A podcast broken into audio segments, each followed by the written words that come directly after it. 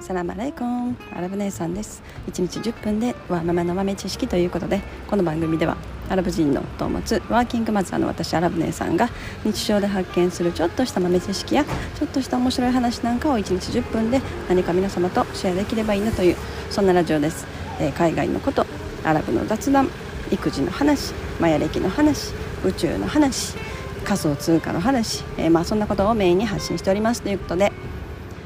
えー、やっぱり雨ですね、ま、なんかザーザーザーって歩けないぐらい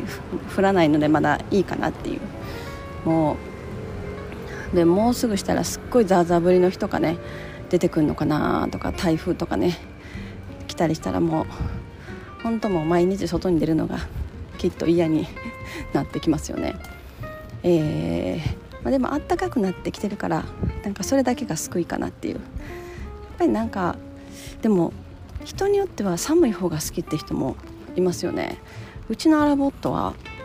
なんか暑いのがすっごい嫌いでもう本当あの真冬のすごい寒い寒い状態っていうのをすごい好むんですよね。なんでかなと思って。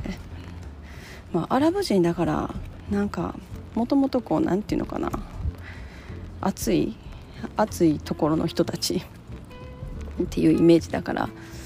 まあ、なんかないものを好むのかなみたいな。なんか私はそんなこと思ったりしますけど。でも日本はこう四季があるから寒い日があったりすっごい暑い日があったりなんかそれがこうすごく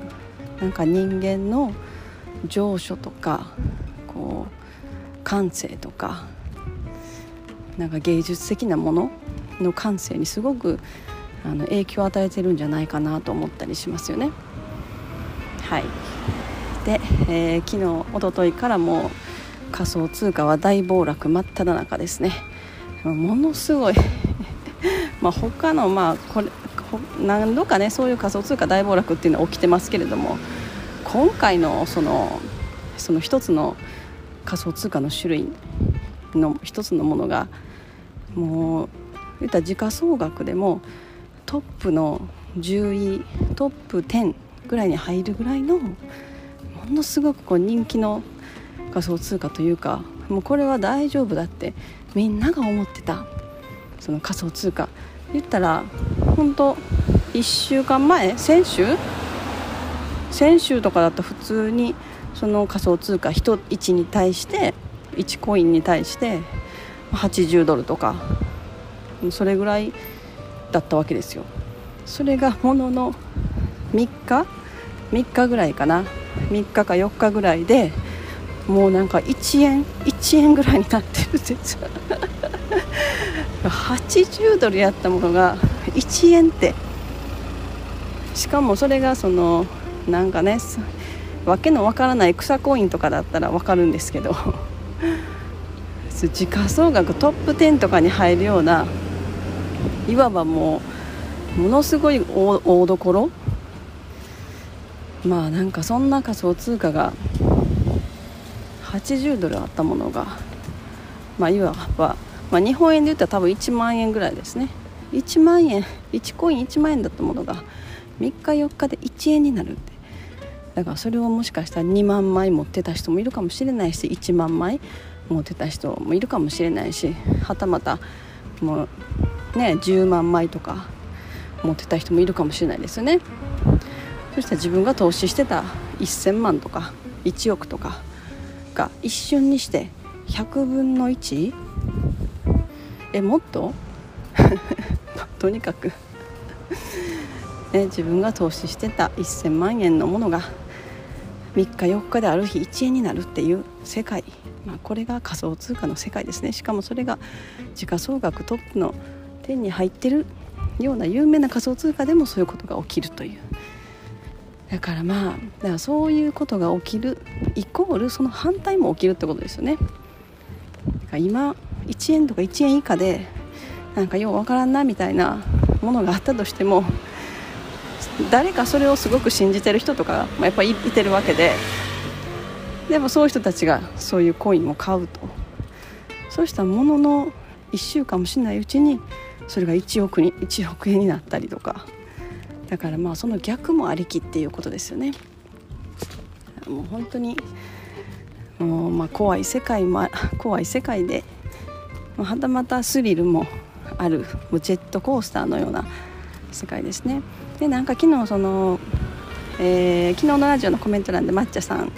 にご質問いただいてた、えー、仮想通貨もその株みたいに指値とかできるのかなみたいな。そうなんですよね。指値で買ったりとかもできるんですよね。仮想通貨も。であとその定期購入、まあ、それは取引所によってその定期で自動的にあの口座からこう引き落として毎月同じ金額を同じ日に、まあ、ビットコイン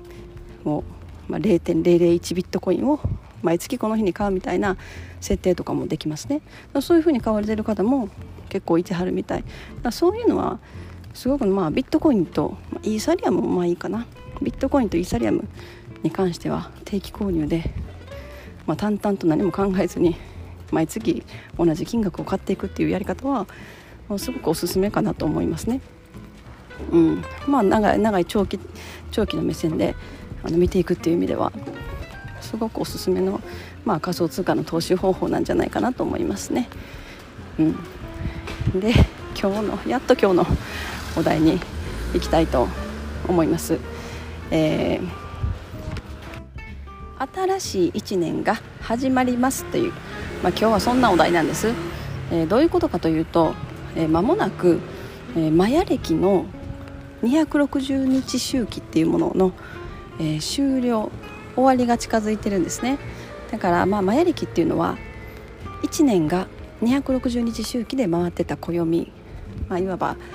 まあ、大昔のそのマヤ文明で使われてた暦っていうのは 1, 1年1周期。1年が260日という周期で回ってた。今は365日でねもう皆さんその感覚で、えーまあね、あの生活してますけれども。でも1年が260日っていうあの周期それが、うん、一番こう宇宙と宇宙のこうエネルギーの流れに逆らわないあの生き方というか、まあ、その人間が発してるエネルギーとその宇宙の自然な流れとのこう共鳴っていうのかな？やっぱそういうものが起きやすいみたいなんですよね。なので古代あのマヤの文明のね人たちはやっぱ宇宙とものすごくつながりが深かったしそのやっぱ宇宙と共鳴して生きて思うその思う存分というかあの自然にその人間が持ってる潜在能力